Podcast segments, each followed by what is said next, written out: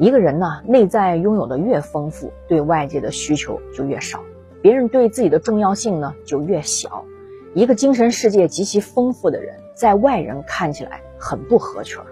当你不再依赖于别人眼中去寻找自己的时候，就是你变得自由的时候。宝宝们好，我是瑞奇。自古权势啊，最迷英雄心。巨鹿之战以后啊。原来情同父子的张耳和程昱两人啊，为何会突然变成生死仇敌呢？翻到中华书局版《资治通鉴》小黄皮二册那个版本，第一册二百八十七页。本集呢原古文呢也放在视频中了，方便你下载。上一回啊，我们说到秦朝灭亡的决定性之战，西楚霸王项羽一生中最辉煌的战役之一。用区区数万人啊，就打败了暴秦四十万的军队啊，创造了一个战争史上的奇迹。巨鹿之战以后啊，被困在城内的赵王赵歇跟张耳啊，得以走出巨鹿城，向各诸侯国援军致谢。后来呢，赵王赵歇也得以回到了信都。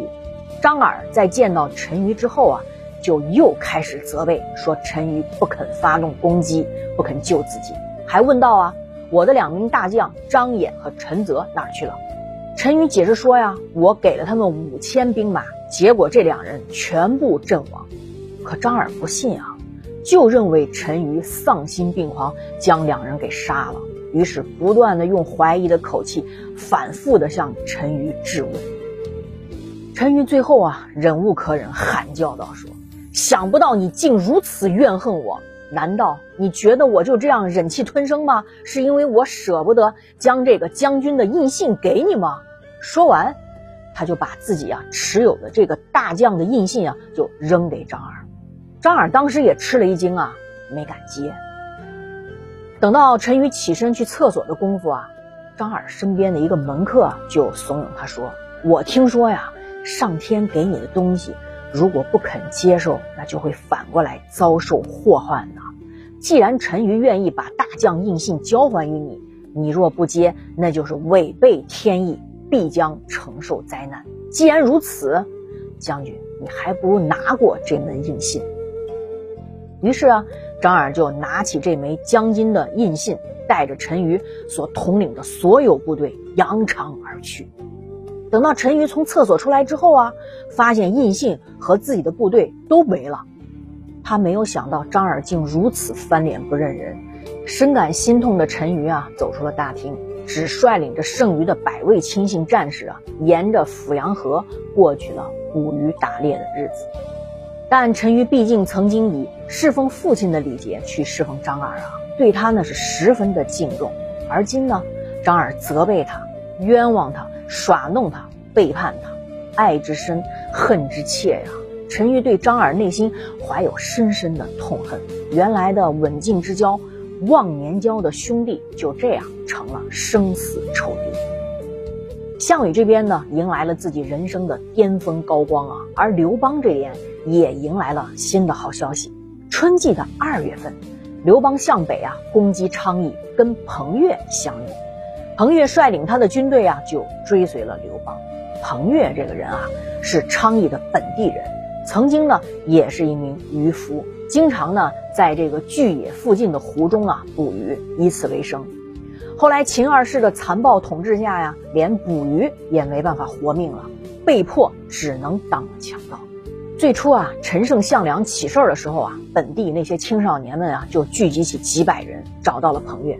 就想让他呢当自己的首领，彭越就推辞说：“我不同意。”这些少年们一再坚持啊，这彭越一看没办法了，勉强答应了，并且约定呢，好吧，第二天太阳出生的时候集合到指定的地点呢，我们举行起义仪式，并且强调啊，如果谁迟到就立斩。第二天呢？太阳出生的时候，很多青少年，大家陆陆续续都来到了。这些人啊，毕竟做强盗时间长了，做事都很随意散漫，根本没有时间观念。最后呢，竟然有十几个人迟到，最晚的一位啊，结果到中午才来。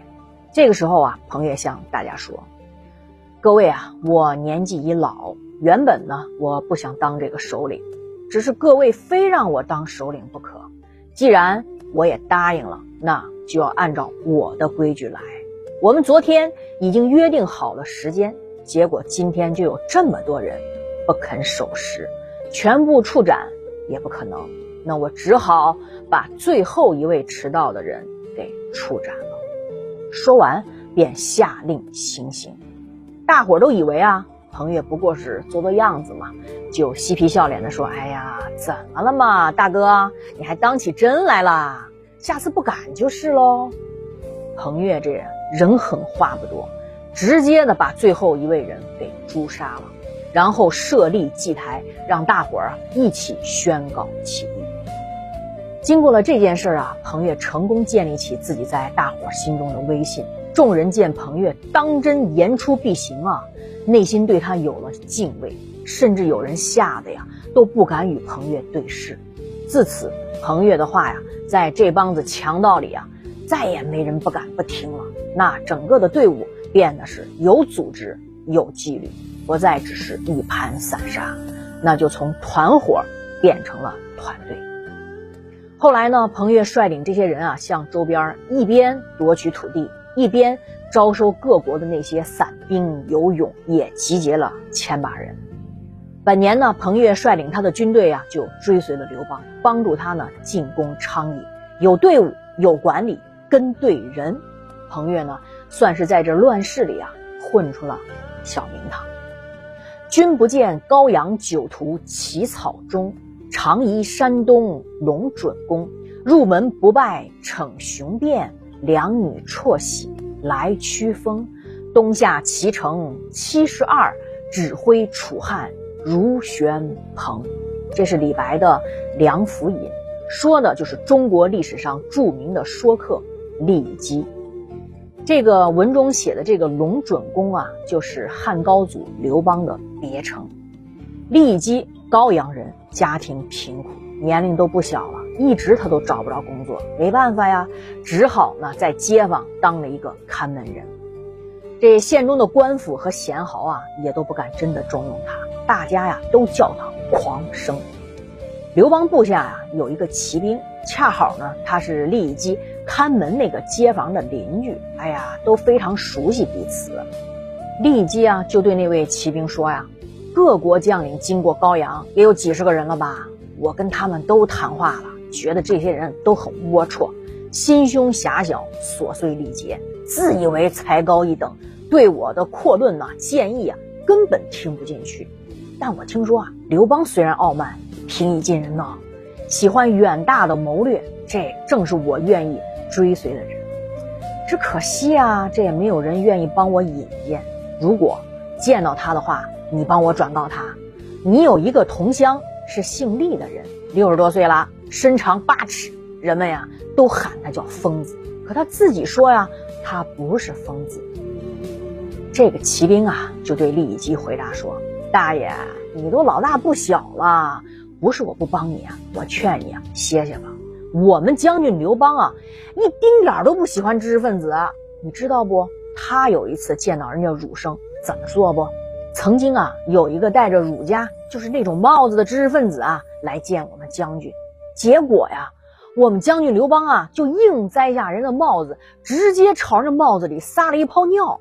尤其啊，他在跟别人谈话的时候，常常就是破口大骂：“什么狗屁知识分子，别用你惯用的知识给我上课！